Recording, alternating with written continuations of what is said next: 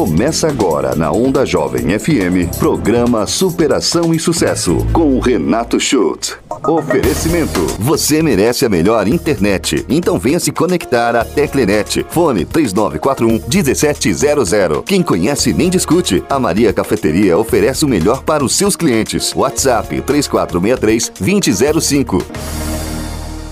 Boa noite! Começa agora o programa Superação e Sucesso. Sou Renato Schultz, coach, treinador comportamental e, como toda quarta-feira, agradeço a sua audiência.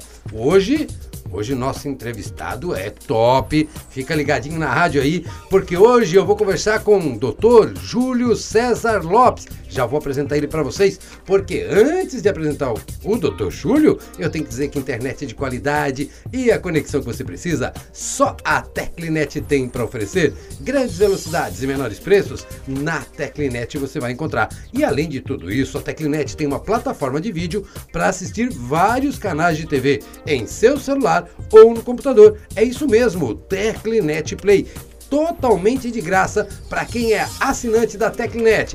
Vai lá, pede pra eles, quero a minha senha do Tecnonet Play, porque é legal pra caramba. E Maria Cafeteria, gente, quem conhece nem discute. A Maria Cafeteria oferece o melhor para seus clientes, do café da manhã, passando pelo almoço até o café da tarde. São muitas as opções, salgados, bolos, doces e pratos executivos. Tudo, tudo preparado com muito carinho. Seja qual for a sua preferência, Maria Cafeteria sempre tem algo para satisfazer a todos. Fica na Avenida 25 de Julho, no centro centro da cidade de Forquilinha.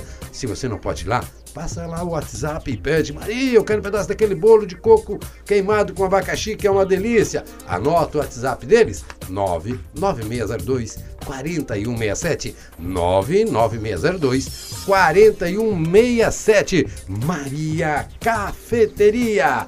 Agora sim, agora eu vou começar a apresentar para vocês esse cara fora de série, e quando digo fora de série, porque eu realmente tenho admiração por ele. Júlio César Lopes é formado há 21 anos, professor de Direito na Unesc, advogado, foi assessor jurídico do Ministério Público do Trabalho, mestre em Direito, pós-graduado em Direito e Processo do Trabalho, pós-graduado em Direito Civil, pós-graduado em Direito Notorial e Registral, aprovado no concurso público de advogado da Caixa Econômica Federal, advogado também do Badesc, advogado do Conselho Federal de Farmácia, advogado da Coab Santa Catarina, do Cartório do Estado de Pernambuco, aí, dona Lídia Patrício, da tua região.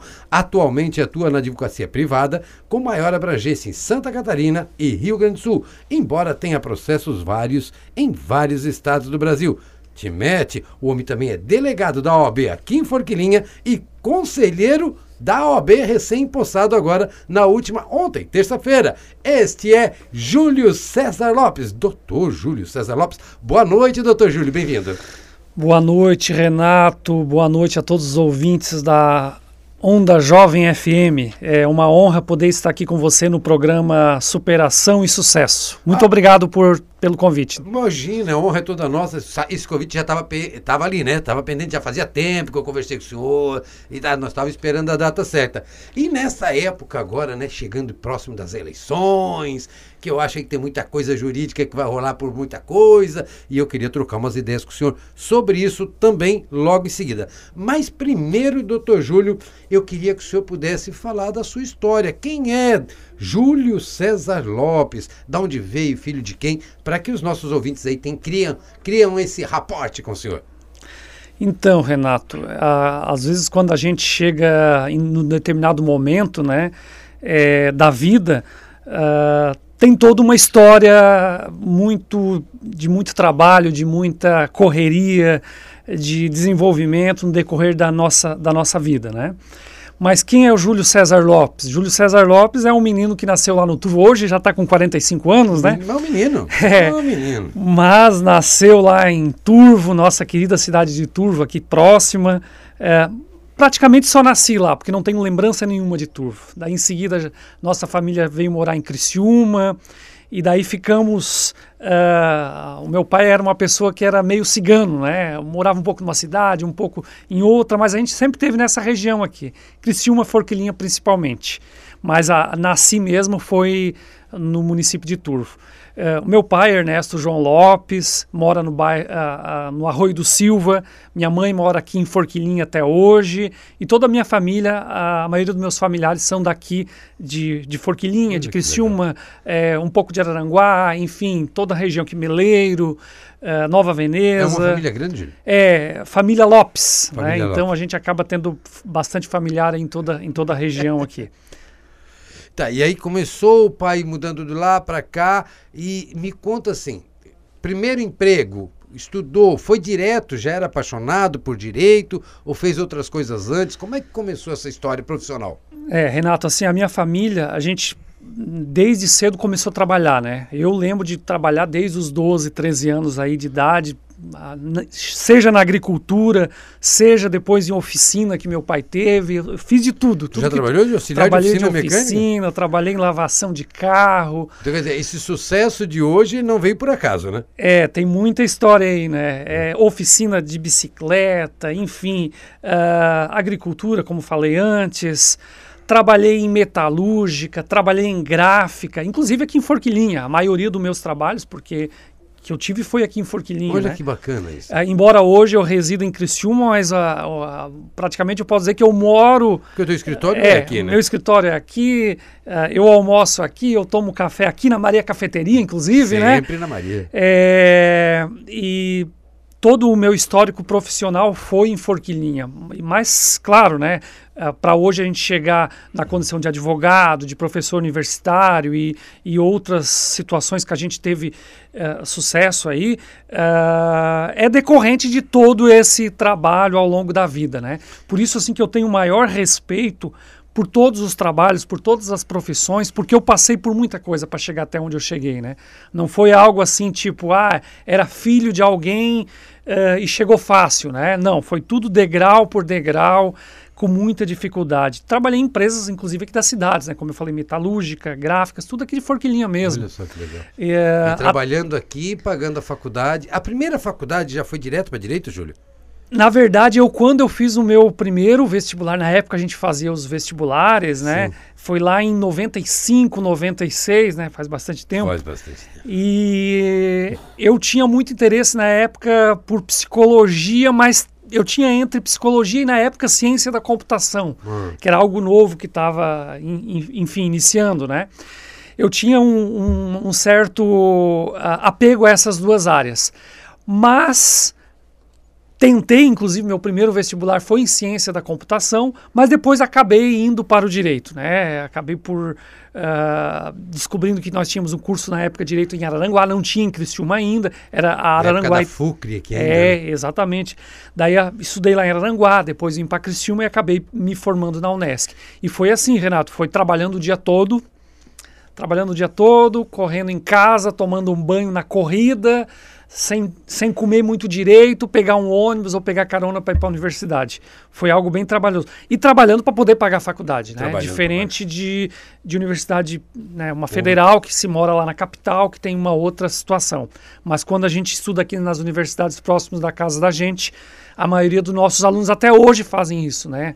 Eu sei porque a gente tem alunos, eu me formei na Unesc, sou professor da Unesc, e a gente tem alunos que vêm lá de Lauro Miller, vêm lá de Santa Rosa do Sul, São João do Sul, Praia Grande, e eu vejo é a mesma... um trajeto de uma hora é, e meia, duas horas de viagem. É, então assim, para eles, eu quando eu vejo eles na sala de aula cansados, né, ali, às vezes até com a roupa do trabalho, eu vejo muito a minha, um, a minha história, né, e eu fico muito feliz e sempre que eu posso, eu digo para eles, não, continua, vai dar certo, porque um dia o professor teve aí, né? Há 20 e tantos anos atrás, há quase 30 anos atrás, aí, né? E hoje está aqui. Ô, Júlio, é, o, o, nome do programa vem exatamente de encontro a isso, né? Da gente se superar no dia a dia, de, sabe, encarar as dificuldades, as adversidades, porque elas acontecem em qualquer situação, em qualquer momento pode acontecer uma adversidade na tua vida e você tem que ter resiliência, né? Vou olhar para trás e dizer, poxa, o que eu posso aprender com isso? E, e ir lá e, recomeçar com toda a empolgação do início. É, então, o nome do programa é exatamente isso: é a tua história. Passar, superar dificuldades para alcançar o sucesso. Eu acho isso incrível, isso é muito bacana. Em algum momento, quando tu estava cursando a faculdade, lá no início do direito, chegasse ao, a pensar em desistir da, da, da universidade, da faculdade? Ó, jamais, Renato, jamais. Até porque, assim, ó, eu lembro que eu tinha mais ou menos uns 17 anos e eu sempre gostei, assim, de... Não, não era um aluno brilhante, tá? Era um aluno mediano. Mediano, é, mediano. Mas eu era uma pessoa muito... Uh, queria vencer, né? queria me superar. Eu acho que tinha um propósito definido. Tinha um propósito definido. E eu lembro que era mais ou menos, eu, daí eram uns 17 anos por aí. Eu trabalhava aqui em Forquilinha, em empresas aqui, e eu, embora como eu te falei, fosse um aluno mediano, mas eu queria ir para frente, né? Eu lembro que na época surgiu, era a Folha de São Paulo, no tempo que era papel ainda, né? Uh, eles todo domingo saía um jornal e vinha um livro junto, né? Um livro de filosofia, um livro geralmente de filosofia. E eu gostava de ler, gostava de ler. Daí eu todo domingo eu pegava um ônibus em Criciúma. E em Criciúma, com 17 anos, todo domingo ia pegar o ônibus em Criciúma, comprar esse jornal Folha de São Paulo. Saía que, daqui de Forquilinha para em Criciúma. Comprar o jornal, porque não tinha. 17 aqui. anos. Isso. Olha comprar o jornal todo domingo, que vinha um livro junto. E daí lia aqueles livros de filosofia, de sociologia e, e, acabava me inteirando também, né? Então eu sempre tive assim, ó, embora fosse de família humilde, pobre, de trabalhadores, né? Mas eu sempre tive muita vontade, assim, de, de me superar, de correr atrás. É, então eu, eu quando eu cheguei na faculdade e, e, e, estava lá, de modo algum eu pensava em desistir. Olha que legal. É, até porque nesse momento ainda, voltando aí aos 17 anos, eu participei na época de uma palestra, nunca esqueço dessa palestra, com Lair Ribeiro. Doutor Lair Ribeiro. É, Lair Ribeiro. Ele tinha eu, uma palestra nesta época da tua idade chamada Sucesso Não Ocorre Por Acaso. E eu fui. Tu fosse nessa palestra? eu fui essa tu palestra. sabe que foi... Ele tinha esse vídeo, essa palestra, num documentário em VHS. Eu morava em Joinville, exatamente uhum. nessa época de 95, 94, e eu, buscando, a gente tinha aquele costume de sexta-feira pegar os VHS para ficar sexta, sábado, domingo em casa, né? É, e eu vi essa fita, peguei, levei para assistir, e foi essa fita que despertou o meu interesse de virar um palestrante um dia na vida. Olha só. Mas vamos lá, tu assistiu a palestra do Laí? E eu vou te falar que foi mais ou menos isso que aconteceu com você, aconteceu comigo. Eu fui essa, daí eu estava por ali também entre 17 e 18, peguei um ônibus e fui à palestra dele em Criciúma, tudo de ônibus, né? Tudo, é, na época tinha bastante horários de ônibus, né? hoje eu sei que é menos. E eu fui a essa palestra dele e eu lembro que uma das dicas que ele deu, né, de, de, de alcançar o sucesso na vida e, e conseguir melhorar em, algum, em alguma área da nossa vida, era planejar, era escrever.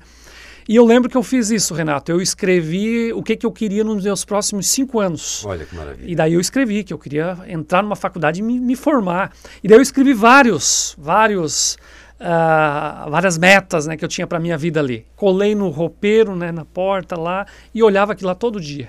E cumpriu tudo, tudo cumpriu, tá? Maravilha. Tudo cumpriu. E, e, assim, ó, isso, aquela idade. Hoje, aos 45 anos, eu faço a mesma coisa. Isso, Continuo gente, fazendo a mesma coisa. A gente chama isso de lei da atração, né? É, é, acontece. Acontece. Pode fazer que o funcione. O poder da mente, é. o poder do acreditar. Existe uma fala é, muito interessante de José Roberto Marques, que eu uso muito nas minhas palestras, que diz: Tua crença é maior que todo conhecimento.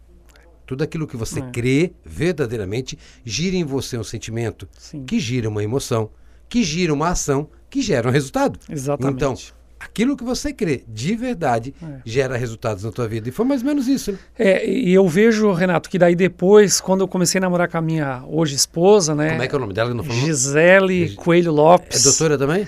É, eu sou mestre, né? É. Eu tenho mestrado, mas ela foi um pouco além. Ela fez doutorado, né? Doutora, é, a doutora que manda lá. É, ela fez graduação em administração, pós-graduação em administração, mestrado em administração, doutorado em administração. Olha só que legal. E eu lembro que eu falei para ela disso e ela se interessou e a gente começou a fazer junto esses planejamentos e todos eles se cumpriram também, né? Então por isso que assim, ó, a pessoa às vezes que está nos ouvindo agora, desanimado, né? Ah, o que que eu vou? Será que eu vou para o norte, vou para o sul, vou para o leste, vou para o oeste? Define. Define e escreve isso. Define o ponto é. B, aonde tu quer chegar, cria um propósito, por isso, menor que seja, isso. Crie. Vai acontecer. Ele vai acontecer. Vai acontecer. Tem uma outra fala muito legal. Aí, aí eu entro nesse meu mundo e, e, e, eu me empolgo contigo. Eu já te falei disso, né? É, que eu admiro esse teu conhecimento todo. O mundo é de pessoas determinadas. É. Determine é. algo grande para a tua vida É. e se dedique muito. É. Porque pode não acontecer hoje, pode não acontecer amanhã, mas Vai vai, acontecer. acontecer. E o bom de quando a gente, a gente traça essa, esses, essas metas, objetivos, enfim, né?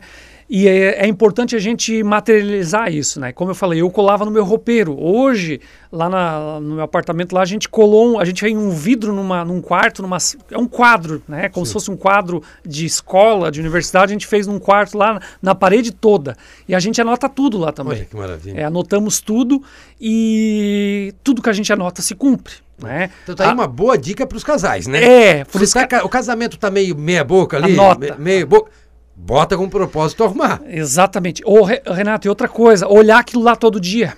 Visualização, olhar, né? Visualização, olhar materializa. Aquilo, é, coloca lá, sei lá, cinco metas da vida ali e todas as manhãs passa ali e dá uma olhadinha naquilo. Vai acontecer. E é interessante que às vezes quando surge, ah, eu acho que eu vou trocar o carro. Não, peraí, eu tenho aquelas cinco metas para cumprir. Tem que chegar ali primeiro. É. Ah, não, acho que agora eu vou fazer lá. Não, eu tenho aquelas cinco metas. Porque daí a gente coloca não só a energia, como, como o nosso. A gente não vai desviar o foco. A gente não vai, a gente não vai gastar o dinheiro em outra coisa se não for naqueles cinco, naquelas cinco ou dez ou enfim tantas metas que sejam, né? Então eu te digo que ah, voltando à tua pergunta inicial, né? Quando eu estava na universidade era difícil, era trabalhar o dia todo para depois ir para a universidade, chegar em casa né, tarde, uh, no outro dia levantar cedo, não é fácil. Para quem estuda dessa forma, realmente é difícil. Porém, como eu tinha essa meta, essa, esse, enfim, para alcançar, eu enfrentava e sabia que ia dar tudo certo.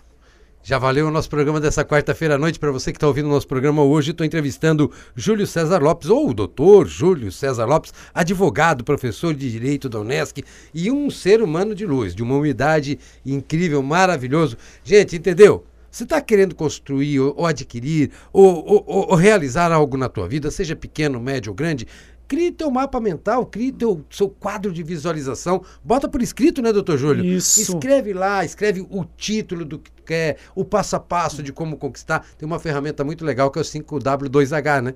Que tu bota lá o que, quando, quem, quando, ah, que é o, aí, a criação é. do plano de ação. É. A gente usa isso nos processos de coaching uhum. e dá muito resultado. Então, é possível. Se você quer, quer de verdade, quer muito, é possível conquistar, mas depende das tuas atitudes. É por aí o caminho? É por aí, é por aí, Renato.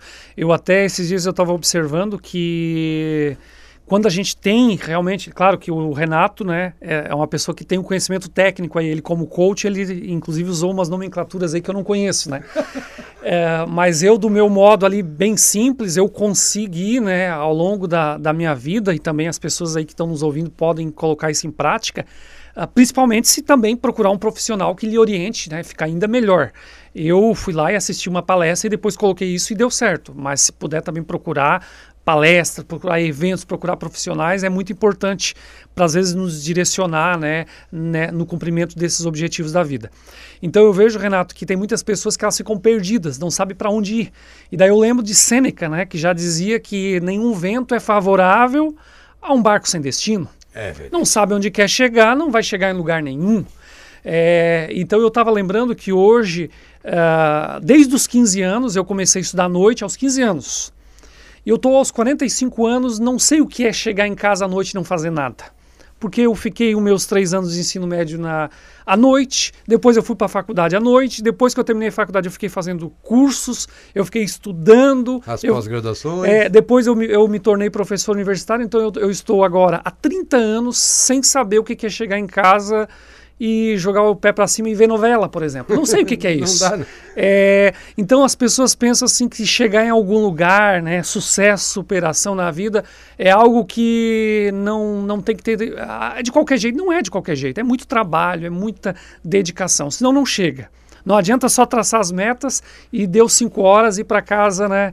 Uh, não é só mentalizar, né? É. Tem que ir atrás. É, tem que ir atrás. É muito trabalho, tá? Não tem como vencer sem muito trabalho, sem, sem muita dedicação mesmo. Gente, esse cara incrível com essa lição de vida aí é Dr. Júlio, Dr. Júlio César Lopes, advogado aqui no município de Forquilinha e também todo o estado de Santa Catarina.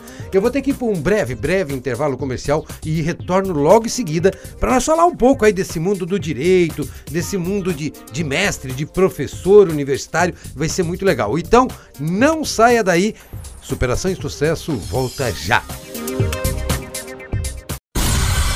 Retornamos para o segundo bloco do Superação e Sucesso. Sou Renato Schultz, coach, treinador comportamental e hoje estou entrevistando esse cara incrível, cheio de conhecimento e de lições de vida. Dr. Júlio César Lopes, advogado, professor de direito, ex-assessor jurídico do Ministério Público do Trabalho e tantas outras coisas que nós vamos falar aqui. Gente, a Teclinet está trazendo mais uma grande novidade para a Furquilim região. É o Teclinet, o Teclifone, telefone fixo, é isso mesmo. Você mora numa zona rural ou numa área e que a cobertura do celular não é tão boa, transfira seu número para um telefone fixo. Telefone fixo com qualidade, com economia, com as menores taxas, agora você pode solicitar através da Teclinet. Teclinet, a melhor internet e agora também com telefone fixo. Maria Cafeteria, seja para o café da manhã, é, pô, moço, café da tarde, uma reunião de trabalho, ou só tomar um café com os amigos, Maria Cafeteria é sempre uma grande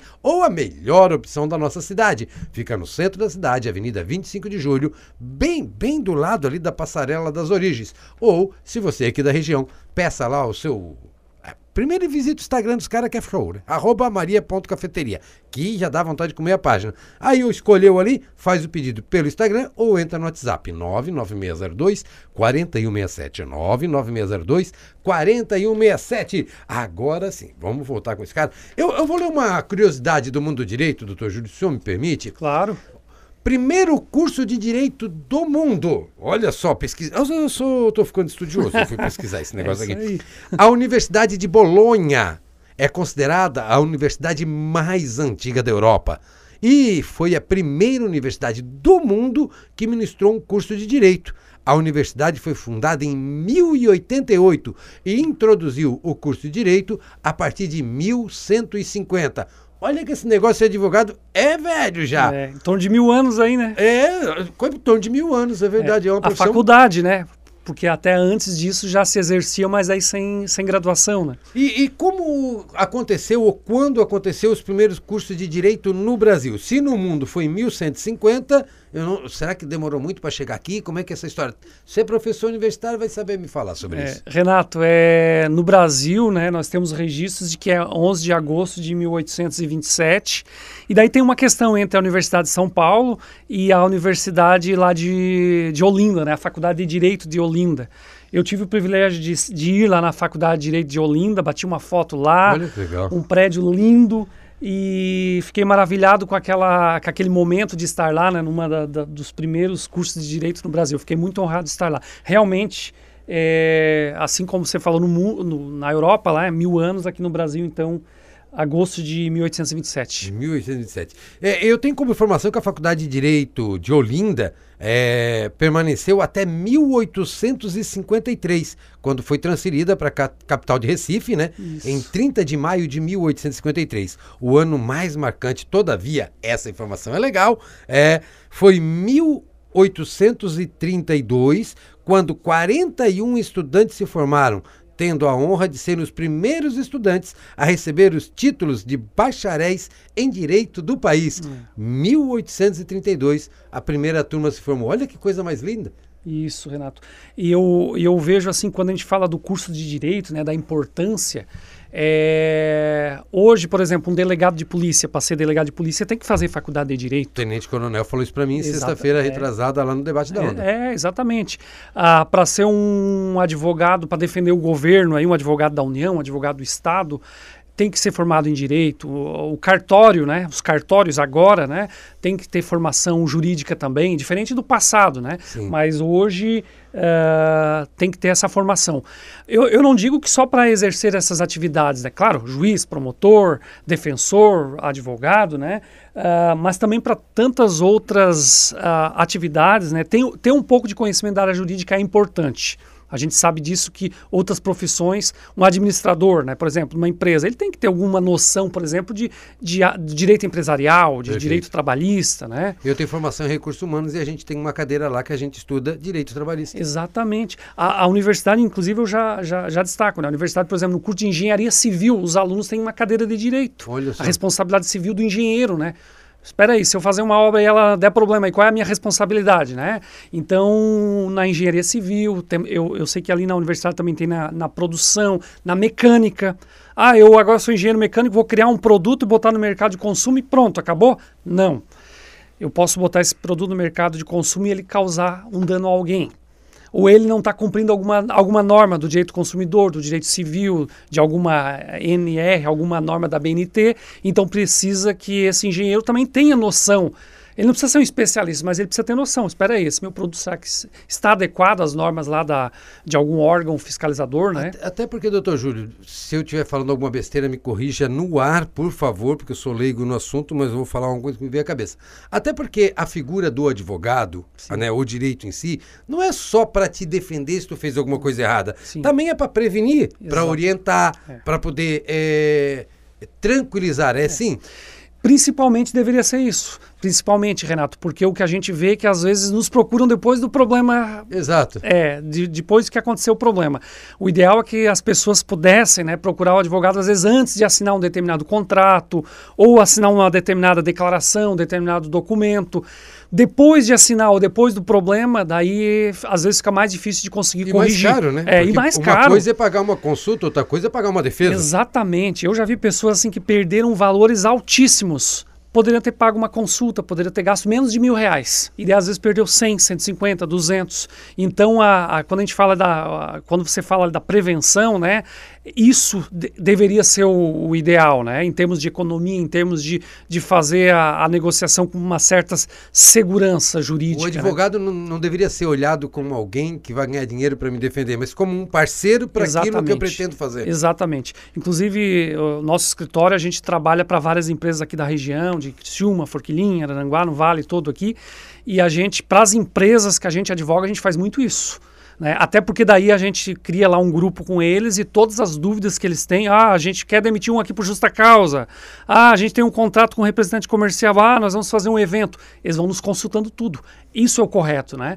Uh, mas é como você falou, não pode ver o advogado como alguém que vai ah, o advogado só vai ganhar o meu dinheiro. Não, o advogado vai me orientar a não perder dinheiro. Exato, né? exato. Né? Vai me auxiliar nesse sentido.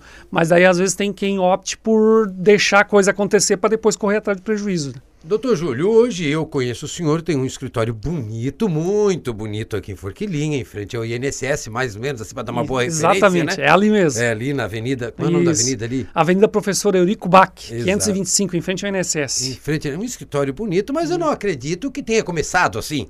Como é que, como é que foi a ideia de, de advogar mesmo? É. Desde terminou a faculdade, já saiu advogando, já foi fazer a OAB, depois nós vamos falar da OAB também. Uhum. Como é que foi essa história, para chegar onde está hoje? É, eu me formei, Renato, em 2001, então já estão aí fazendo 21 anos, né? É uma história, hein? É, é, um é uma história. E nesses 21 anos, num primeiro momento, eu optei pelo concurso público. Fiz vários concursos públicos. Uh, fiz pós-graduações, uh, cheguei a trabalhar no serviço público. Uh, Chegou a ser funcionário público? Cheguei a ser servidor público, trabalhei uma época no Ministério Público do Trabalho. E, e largou mão de ser servidor Larguei, público para ser empreendedor, né? Porque é um profissional liberal, mas é um empreendedor Exatamente. Também. Inclusive, o concurso que eu, que eu anunciei ali da Caixa, né? Que eu estou aprovado, lá fui aprovado, é um deles.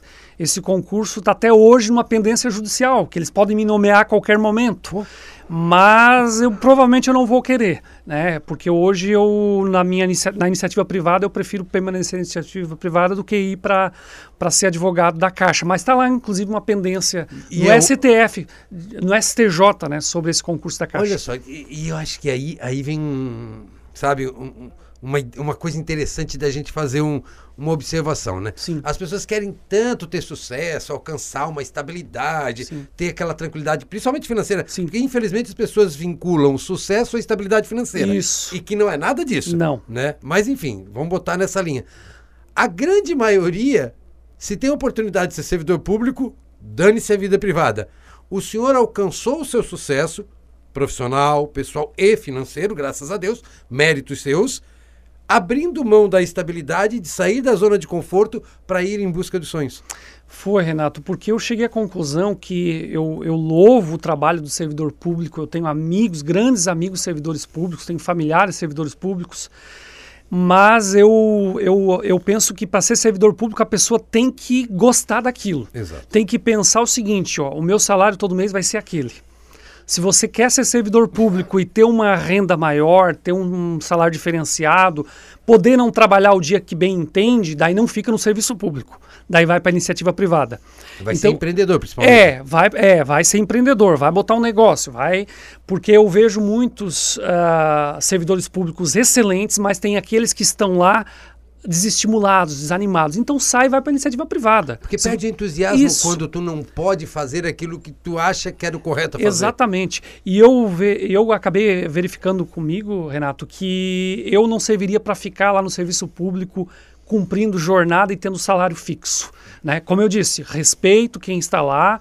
Uh, uh, tem boa parte dos servidores públicos que tem uma remuneração pequena, mas boa parte também tem uma remuneração alta mas eu não consigo me imaginar, né? Estive lá por um tempo, não consigo imaginar, uh, não trocaria de jeito nenhum hoje pela iniciativa privada. Por quê? Porque é exatamente isso, eu queria poder trabalhar quando eu quero, como eu posso, fazer aquilo que. Uh, veja, lá no serviço público, como eu te falei, voltando à remuneração, né? Sim. né? É aquilo e pronto.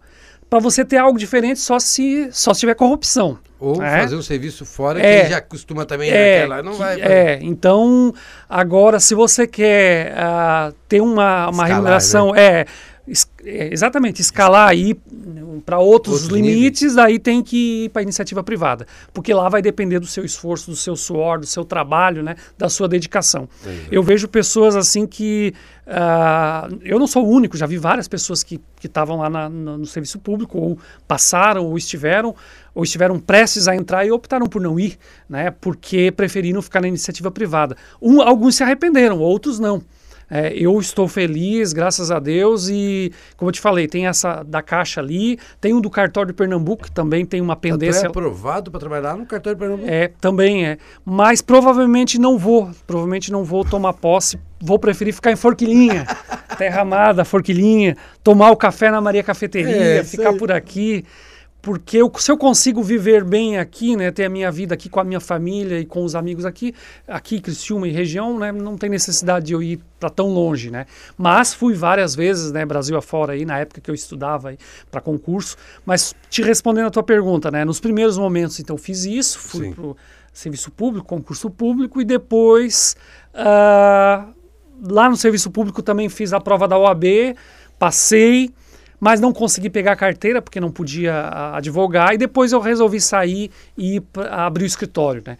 Mas antes de eu abrir o escritório aqui em Forquilinha, em frente ao INSS, eu já tinha juntado dinheiro para comprar o terreno, né? Daí comprei esse terreno aqui na avenida, Daí planejei, eu desenhei aquele escritório ali, que é né? É muito bonito. Eu desenhei. Ele realmente impressiona na passagem. Isso, eu desenhei. Na época chamei um engenheiro e disse: Ó, oh, eu quero isso aqui. Mostrei para ele e, e, deu tudo certo. E ele foi lá e, e, e, fez e projetou, né? E o pessoal construiu também. Uh, então, quando eu abri o meu escritório, eu já tinha né, todo esse histórico aí de, de, de, trabalho. Né? Claro que antes de abrir o escritório, abrir as portas mesmo, eu já estava advogando já estava. Um, pelo um período até sem escritório. Depois abri, estamos aí em Forquilinha. Claro que o escritório físico, né, quando a gente fala de escritório físico, Hoje em dia também isso é muito relativo. Eu tenho amigos aí, uh, profissionais das mais diversas áreas, que eles não têm escritório, porque hoje quase que não há muita necessidade disso, né? Mas nós temos a nossa sede aqui sempre para receber as pessoas e atender da melhor forma possível. Legal. É, é assim, gente. É, quer alguma coisa? Mentaliza. Cria isso como propósito na tua vida. Vai ter que entender que muitas vezes tu tem que abrir mão de algumas coisas para conquistar outras. Não, não dá, é difícil tu querer abocanhar tudo ao mesmo tempo. Então, se você tem um projeto claro, definido na tua vida e se dedicar para isso, a possibilidade de você conquistar é muito mais. Tem uma, uma fala que eu também falo em algumas palestras minhas, e é uma pergunta que eu faço, né? Eu digo assim: quem planta, colhe? As pessoas normalmente dizem que sim, mas não é verdade. Eu costumo dizer que quem planta tem a possibilidade de colher. É. Porque você não sabe o que vai acontecer. É, é. Mas quem não planta não colhe nada. É. Quem não planta é garantido que não vai colher. Exatamente. Quem não planta... Agora, quem planta tem uma grande probabilidade. Né? Claro que a vida ela tem surpresas, muitas coisas podem acontecer e a pessoa parar por um tempo, desviar alguns caminhos, mas tem que plantar realmente, né, Renato? Sem plantar, não colhe. E quando a gente fala em plantar, eu gostaria de dizer esse recado principalmente para as pessoas que hoje estão pensando uh, em desistir, às vezes, ah, o meu sonho eu não vou conseguir, a minha faculdade, a minha casa, o meu, o meu negócio desistiu, acabou, né? É, não, não, não dá para ter esse pensamento. E eu vou dizer, as pessoas que elas têm uma, um certo sucesso, conseguiram chegar em algum lugar, são pessoas que acordam de manhã e lutam. E por mais que a situação às vezes não esteja boa, elas levantam e vão, vão e enfrentam e tentam, né? A partir do momento que desistiu, acabou, né? acabou. né? Daí não, não, Desistiu, não é, Não plantou, não vai colher de jeito nenhum, né? Exato. Eu fiz uma postagem da semana no, no, no, Facebook, no Instagram sobre isso e o nosso texto do final, lá nossa fala no final, uhum. também tem algo sobre isso. A gente está bem alinhado. Agora eu vou fazer uma pergunta para ti. OAB, né? Por quê? Eu primeiro quero saber qual é a diferença de um advogado e um bacharel de direito. Porque uhum. nem todo mundo que termina uma faculdade de direito é advogado. Exatamente. E onde é que fica essa diferença? Deixa claro isso pra gente. É, por exemplo, a, a, quando, se, quando a gente fala a diferença entre bacharel de direito e, e, e, advogado, né? Uhum. É, a gente já diz de, de, início que nem todas as pessoas que são formadas são advogados. E às vezes todo mundo diz, ah, o meu filho se formou advogado. Não, ele se formou em direito. né? Ele não se formou em advogado, ele se formou em direito. Ele se formando em direito, ele tem a opção de fazer a prova da OAB para se tornar advogado. Ou ele pode ir lá e fazer um concurso para ser servidor do Poder Judiciário, do Ministério Público ou de algum órgão estatal. Por ser bacharel de é, direito. Ou bacharel em direito, vai lá e faz um concurso de juiz, de promotor, de delegado uh, de defensor público, de procurador, uh, mas para ser advogado mesmo tem que passar na prova da OAB. Legal. Então uh, a gente vê tem essa tem essa diferenciação, né? por exemplo, um, um delegado de polícia ele não é advogado. Ele é bacharel em direito. Olha. Bacharel em direito e delegado de polícia. Mas se ele quiser fazer a prova. É, daí ele, mas aí ele não poderia exercer. Na, é, exercer. Por exemplo, um juiz, ele é bacharel em direito e juiz. Promotor é bacharel em direito e promotor, né? É, então, é e sem falar a dificuldade que a prova da OAB nos últimos tempos a gente tem visto, que ela é uma prova difícil de passar, né? São duas provas, né, Isso. doutor? Eu sei que a minha irmã pegou, acho que foi agora o ano passado, Isso. a carteira da OAB dela, ela conseguiu, porque ela era bacharel em direito, Isso. queria ser advogada, queria ser advogada, e aí, para conseguir esse passaportezinho aí não foi é, fácil, não. É. Aí, uma informação interessante aqui: a OAB foi fundada em 1931, quase um século depois é, do, do IAB, que era o Instituto dos Advogados do Brasil, criado em 7 de agosto de 1843. As origens da OAB é, se lançam com um movimento que restaurou da independência do Brasil após a Revolução de 1930 é, e instalado o governo provisório. A OAB foi criada pelo artigo 17 do Decreto 19408. Foi formada, então, uma comissão que teria como objetivo elaborar e o regulamento da OAB, assim composta por Armando Moitinho Dória, presidente, Armando Vidal Leite Ribeiro, relator, Edmundo Miranda Jordão, Antônio Pereira Braga, Edgar Ribas Carneiro, Gabriel Bernardes e Guater Ferreira. E o exame da OAB é, foi regulamentado em 1994. Sei que o senhor entrou na faculdade, viu? Uhum. Sendo que cada estado era responsável por suas provas. O exame foi unificado no ano de 2006, ou seja, já existe há mais de 20 anos, mas só foi unificado mesmo há 11 anos atrás. É, exatamente. Eu a OAB, direitinho, viu? É, o Renato está sabendo tudo da OAB aí, né? E a OAB realmente, Renato, é como para ser advogado tem que estar inscrito na Ordem dos Advogados do Brasil, assim como para ser médico tem que estar inscrito no Conselho de Regional. Medicina, né? E tantas outras profissões que têm os seus devidos conselhos. Alguns têm exames, alguns têm provas, e nós, advogados, né, temos a Ordem dos Advogados do Brasil, que é essa instituição que que regula a profissão, que fiscaliza a profissão, que quando necessário defende os advogados, mas a OAB também ela é uma instituição que está prevista na Constituição, né? Ela, ela, inclusive, ela intervém em alguns momentos aí pedindo impeachment de presidente, sendo se posicionando. Tendo um posicionamento muito firme isso, sobre muitas isso, é. coisas, né? É, ou seja a favor, ou seja contra. Claro que isso dá uma polêmica muitas vezes o entre os advogados. O hoje nacional da OAB, o... esqueci o nome dele aqui agora. Era o, era o aqui do estado de Santa Catarina agora foi uma advogada que tomou posse, a primeira advogada a tomar posse, que é a doutora Cláudia Prudêncio. Antes era o doutor e, e antes dela era o doutor Rafael. E aqui em Criciúma também Rafael. E quem está tomando posse, quem tomou posse agora, terça-feira, dia 7, né, foi o doutor Alisson. E no âmbito nacional também. No âmbito nacional era o Felipe Santa Cruz. É esse nome que eu Isso. queria dizer. E agora também houve a posse do novo presidente, sendo o vice-presidente de Santa Catarina. Olha só. O vice-presidente da OAB Nacional agora é de Santa Catarina. O senhor é delegado da OAB aqui na, na região de Forquilinha. É, isso, O Renato. que faz um delegado da OAB? É, o delegado da OAB seria como um representante né, da, da instituição na cidade. Né? Tem uma Para reunião. aproximar os advogados ao conselho? Isso, para aproximar, para auxiliar, para eventualmente falar com o judiciário sobre alguma situação envolvendo os advogados, para ser ouvido, para a OAB ser ouvida, né? Então Hum. seria quase que um porta-voz da OAB na, na comarca, na cidade de Forquilinha. Eu vou, eu vou fazer essa pergunta também, assim, é porque eu não sei que hora o senhor dorme, né? É, a- a- a- eu esqueci o nome da primeira dama lá. Gisele Lopes. A doutora Gisele Lopes, lá, da- não sei como é que faz ele para achar o senhor em casa, porque é professor, é advogado, tem um monte, é delegado da OAB e também é conselheiro da OAB de Criciúma. Isso. Recém-impostado isso. agora. Tomamos posse. Dia sete? dia- dia- na verdade, dia 8, Dia na, ter- oito, na terça-feira. terça-feira, dia 8, na terça-feira. É, nós tomamos posse como conselheiro no mesmo dia que também foi tomado posse a nova presidência, né? Que é o doutor Alisson e a doutora Rosana.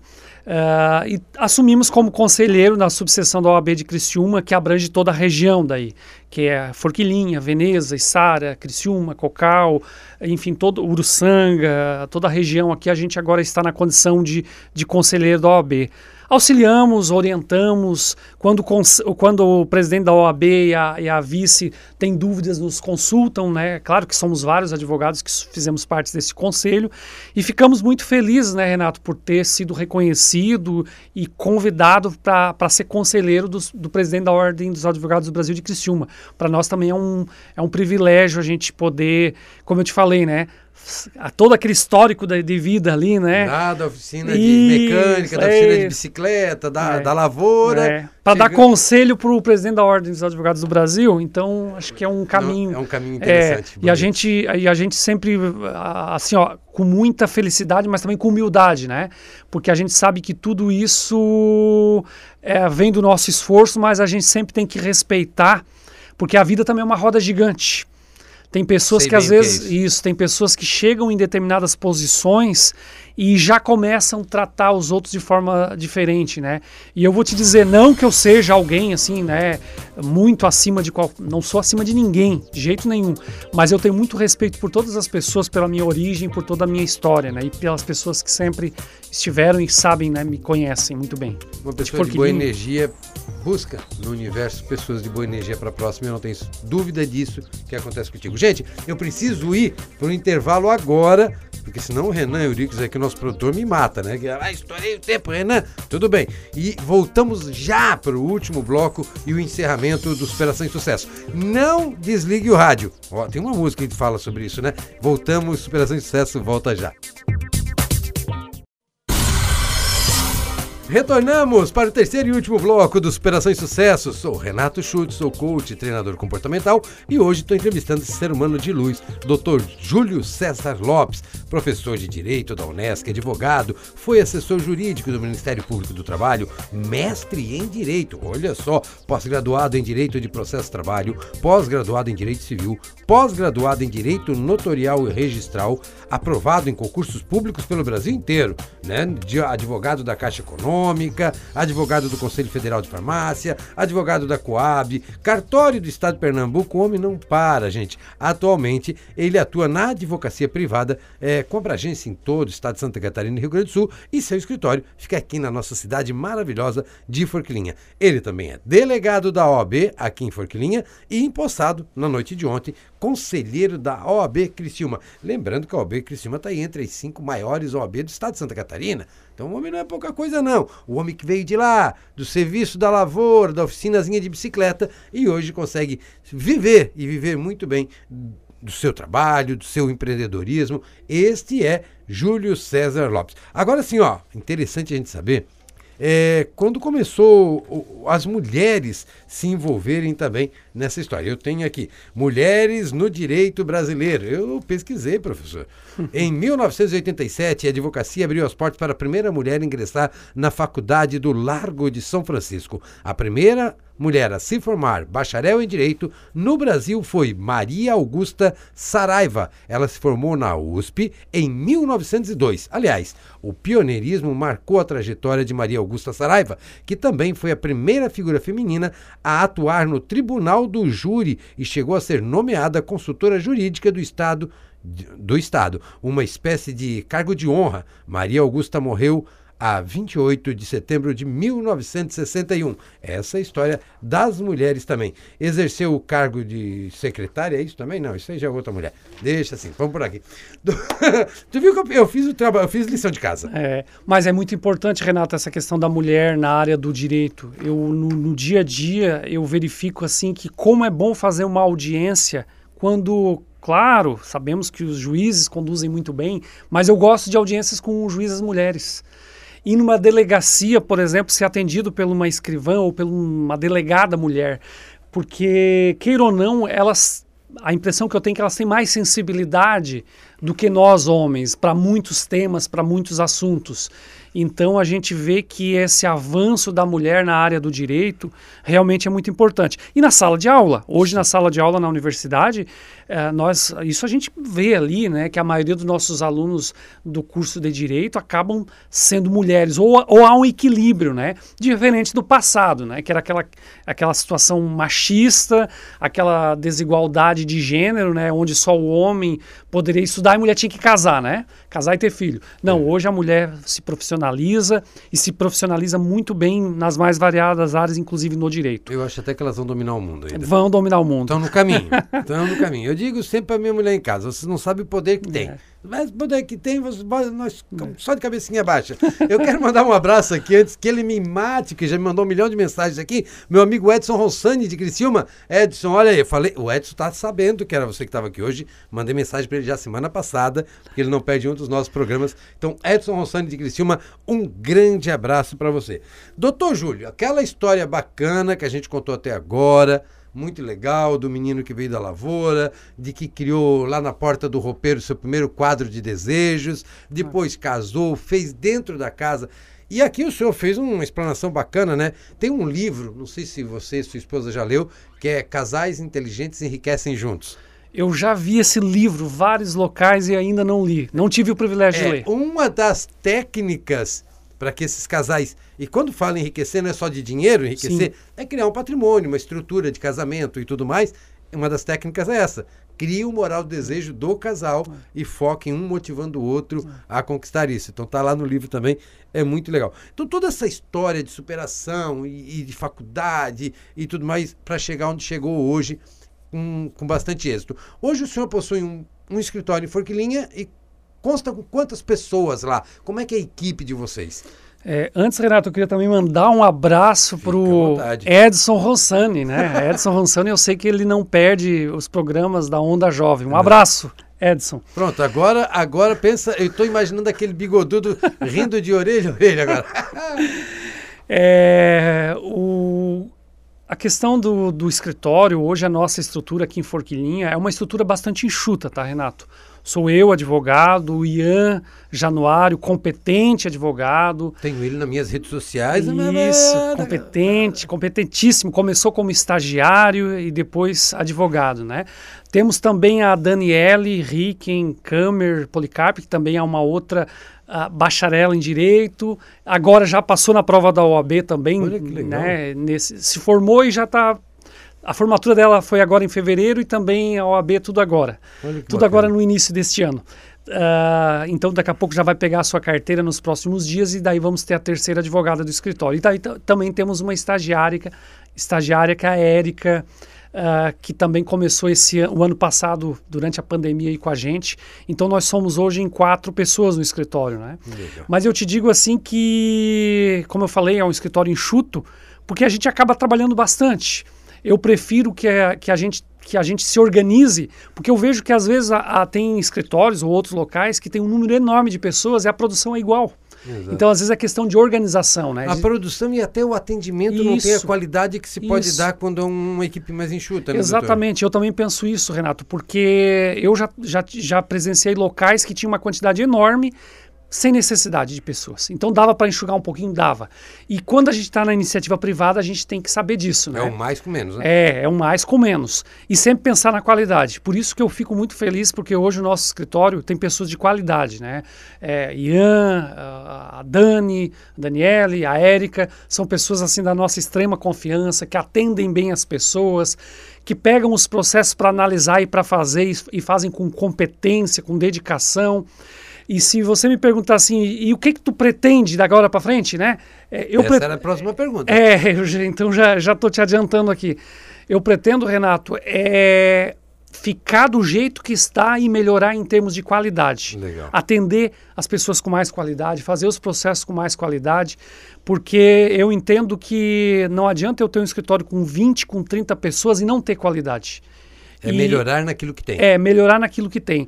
Porque em termos de número, de números, em termos de, de, de arrecadação, em termos de, de, entrada de valores, essa questão de ter 20 ou ter 4, às vezes é enganosa. Às vezes o escritório tem 20 pessoas, a, a, se pensa que está faturando muito mais do que o 4, às vezes não. Porque às vezes você com um escritório menor que trabalha com mais qualidade, você consegue dar resultados melhores e ter um faturamento ainda maior. Então, por isso que a, a, a, nossa estratégia nesse momento é esse: é não crescer muito mais do que está hoje, mas melhorar em termos de qualidade, de resultado para os nossos clientes, nossas empresas, pessoas físicas, pessoas jurídicas, instituições que a gente defende, advoga e, e auxilia. Apios Cláudios falava isso lá em 53 a.C. Nossa. O ato de mudar para melhorar é infinito. Uhum. Então é melhorar naquilo que a gente está fazendo. Isso, isso. Não é, não é só crescer, é. é. melhorar no que eu estou fazendo. Exatamente. Eu faço muita visita a empresas e algumas consultorias e eu vejo lá os donos de empresas, os gestores, naquela loucura de crescer, é. expandir, expandir, expandir. E eu digo, calma, gente. É. Faça bem o que tu está fazendo agora e cresça centrado. Exatamente. Sabe? Sabendo onde é que tu está pisando. Né? Há muito, muitos anos atrás eu trabalhei como gerente das lojas Salfer, Sim. e junto com o falecido Alfredo Salfer, Sim. que é o fundador da instituição. E era uma época que uma outra concorrente estava abrindo 10 lojas por dia. Era uma loucura. Uma rede de lojas que não existe mais, que é a loja Zomer. E eu perguntei para o seu Alfredo, seu Alfredo, por que, a Zomer abre tantas lojas num mês e a gente leva dois anos para abrir outra, três anos? E eu era assim um gerente de expansão, abria a loja nova, eu ia, contratava, treinava a equipe, montava a equipe, ficava lá um ano, e já ia para outra e assim consecutivamente. Ele olhou muito sério nos meus olhos e disse, eles vão quebrar, eu não. É. Eu vou manter. E assim é. foi até sua morte, até que foi incorporada pela Ricardo Eletro, enfim, tô com uma outra história. Sim. Mas aquilo me marcou aquele ensinamento dele, que eu levo hoje para minhas consultorias.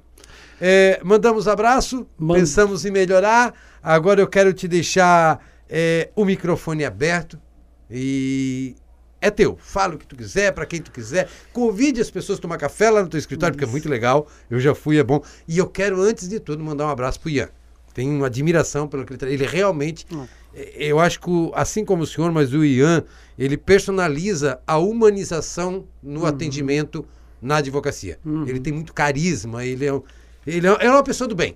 Eu Exatamente. tenho muito carinho por ele, tenho muito prazer em ter o senhor e ele nas minhas redes sociais lá. De vez em quando eu vejo lá, doutor Júlio curtiu um negocinho, eu digo, ah, tia bicho, velho. É, Renato, é exatamente isso. A gente é o que a gente procura fazer no escritório, né? E quando a gente tiver mais pessoas trabalhando lá, a gente pretende que sejam pessoas como o Ian, como a Daniele, como a Érica, né? Que a gente seleciona bem as pessoas para estarem junto com a gente. Eu também queria te agradecer e dizer que o escritório está sempre com as portas abertas. Todas as pessoas também que passam uh, por Forquilinha. Esses dias a gente recebeu lá o prefeito de Timbé do Sul, parou e entrou no escritório e foi lá, tomou café comigo. Então, quem passar no escritório, chegue, vai ter um café, vai ter uma água, vai ter uma conversa, vai ter um abraço. Estamos sempre ali para atender e receber todos os, os, nossos, os nossos conhecidos, os nossos amigos.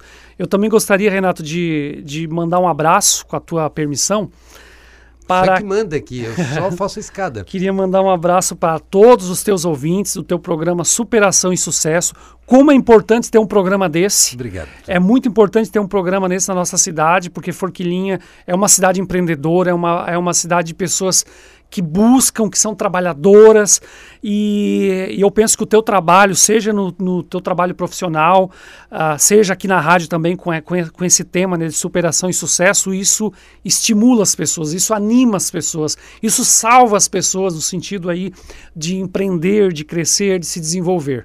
Eu espero que eu tenha contribuído aqui de algum modo nessa. Muito mais do que eu até esperava. Nessa noite, eu espero que tenha contribuído de algum modo com o meu, o meu exemplo aqui, humilde exemplo né, de, de trabalho. E eu gostaria de dizer, Renato, uma, antes de mandar o abraço, que se eu pudesse assim dar um conselho para as pessoas, principalmente os mais jovens, né? É, jovens abaixo de 99 anos, né? Isso. É, estude muito seja estudioso, seja trabalhador, seja leal, que o resultado tem tudo para dar certo, tem tudo para vir. Seja um bom, uma boa pessoa que você vai ser um bom funcionário, você vai ser um bom empreendedor, uh, você vai ser um bom marido, vai ser um bom genro. Né? Então começa por aí o negócio. E agora, mandando meus abraços, eu queria mandar um abraço especial para o Vladimir Valnier, para Cristina, que eles acabaram de abrir um empreendimento aqui na nossa cidade, ó, isso é muito importante. Nossa, aqui próximo da rádio. É uma, é uma imobiliária aqui do lado da, da Correia Bac, uh, que é a Geração Exclusiva Imóveis. Cristina e Vladimir. Renato, se você puder visitar eles, visita. Convidar eles para vir aqui, Pessoas, contar a deles. gente então. boa, trabalhadores. Já tá o convite feito aí, só a gente se marcar data. Isso, uma hora conversa com eles que você vai ver é, pessoas esforçadas, pessoas que, é, que são da nossa cidade, estão empreendendo aqui, começando um negócio muito importante que vai dar certo aqui em Forquilinha. Eu tenho certeza. Muito obrigado. Eu que te agradeço. Doutor Júlio, foi um prazer, foi uma honra, foi, foi ímpar a sua presença aqui no programa de hoje. Muito obrigado. Gente, entrevistei esse cara show de bola, Júlio César Lopes, professor de Direito da Unesc, advogado e que nos concedeu um pouco dessa história de vida. Vamos para o nosso texto motivacional da semana? E quase sempre é em desistência que o fracasso se resume. Quando você pensar em desistir de algo que você quer muito, lembre-se que é assim que nasce o fracasso. Se você quer, lute. Lute por isso. Muitas vezes pode parecer impossível, vai ser difícil, vai gerar desconforto e muitas vezes vai ter que te tirar da zona de conforto, mas vai valer a pena. Lembre-se que o impossível é somente aquilo que você desiste ou aquilo que você nem tenta. Lembre-se, a desistência é que faz nascer o fracasso. Se você quer realmente algo muito grande para sua vida, foque nisso, determine, projete, memorize, vivencie isso mesmo antes de ter conquistado. Porque é com você, com a sua determinação, com a sua vontade que você vai conquistar. Pense nisso, mas esta esta é apenas a minha opinião. Gente, sou Renato Schultz, coach, treinador comportamental. Agradeço a tua audiência na noite de hoje e até a próxima quarta-feira com mais uma super entrevista aqui no Superação e Sucesso. Vinícius, Davi, filhos, pai ama vocês. Gente, fui, tchau.